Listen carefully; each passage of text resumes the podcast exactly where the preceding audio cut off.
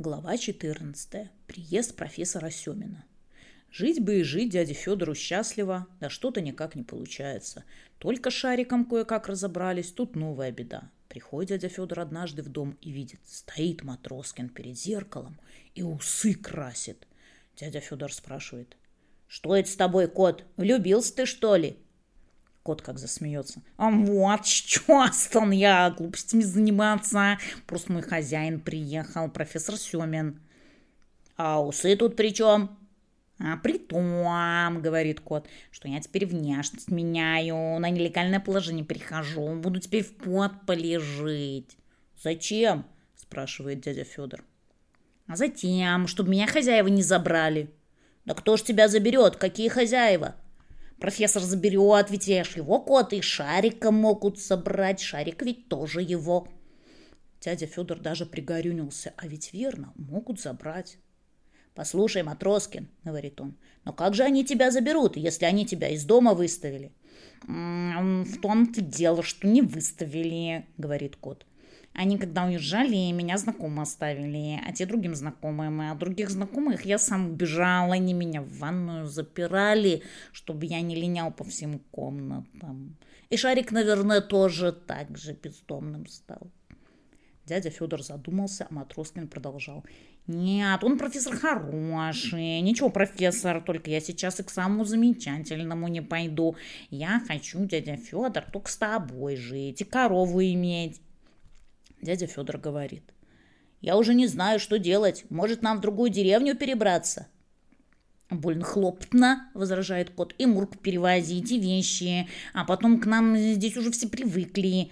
Ничего, дядя Федор, не отчаивайся, я и в подполе поживу. Ты лучше делом займись». «Каким еще делом?» «А таким. Дрова надо заготавливать, зима на носу. Убери-ка ты веревку и в лес поезжай, и шарик с собой возьми». Но Шарик, как узнал про профессора, тоже из дома выходить не захотел. «Поезжай, поезжай», — говорит кот. «Э, «Тебе бояться нечего, тебя даже мать родная не узнает теперь. Ты же у нас э, пуделем стал». И они согласились. Шарик веревку взял для дров, пилу и топор, а дядя Федор пошел тыртырмитю заводить. Кот им говорит, запомните, надо только березы пилить, березовые дрова самые лучшие. Дядя Федор не согласен. А мне березы жалко. Вон они, какие красивые. Кот говорит. Ты, дядя Федор, не о крсте думай, а о морозах. Как ударит 40 градусов, что ты будешь делать? «Не знаю», — отвечает дядя Федор. «Только если все березы на дрова пилить, у нас вместо леса одни пеньки останутся». «Верно», — говорит Шарик. «Это только для старушек хорошо, когда в лесу одни пеньки. На них сидеть можно. Что будут птицы делать и зайцы? Ты о них подумал?» «Буду я еще о зайцах думать!» — кричит кот. «Обо мне кто подумает? Валентин Берестов!» «А кто такой Валентин Берестов?» «Не знаю, кто, а только так пароход назывался, на котором мой дедушка плавал». «Наверное, он был хороший человек, если на нем твой дедушка плавал», — говорит мальчик. «И он не стал бы березы пилить». «А что бы он стал делать?» — спрашивает кот. «Наверное, он бы стал на зиму хворост заготавливать», — предложил Шарик. «Вот, так мы и сделаем», — сказал дядя Федор.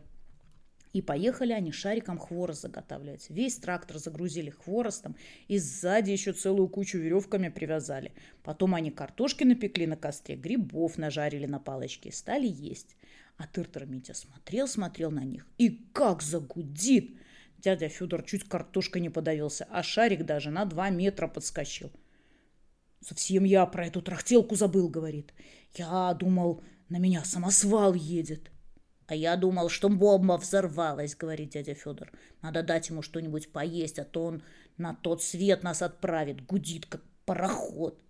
Покормили они трактор и решили домой ехать. А тут заяц мимо бежит. Шарик как закричит. «Смотрите, добыча!» Дядя Федор его успокаивает. Ты что, забыл? Ты же теперь пудель. Ты скажи, фу ты, какой-то заяц. Зайцы меня сейчас не интересуют. Меня интересует тапочки хозяину приносить. Но Шарик свое говорит.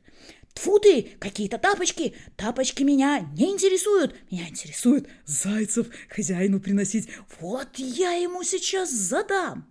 И как дунет за зайцем, только деревья в обратную сторону побежали. А дядя Федор домой поехал. Он очень много хвороста привез, но Матроскин все равно недоволен. От этого хвороста не тепло будет, а треск один. Это не дрова, а мусор. Я по-другому сделаю.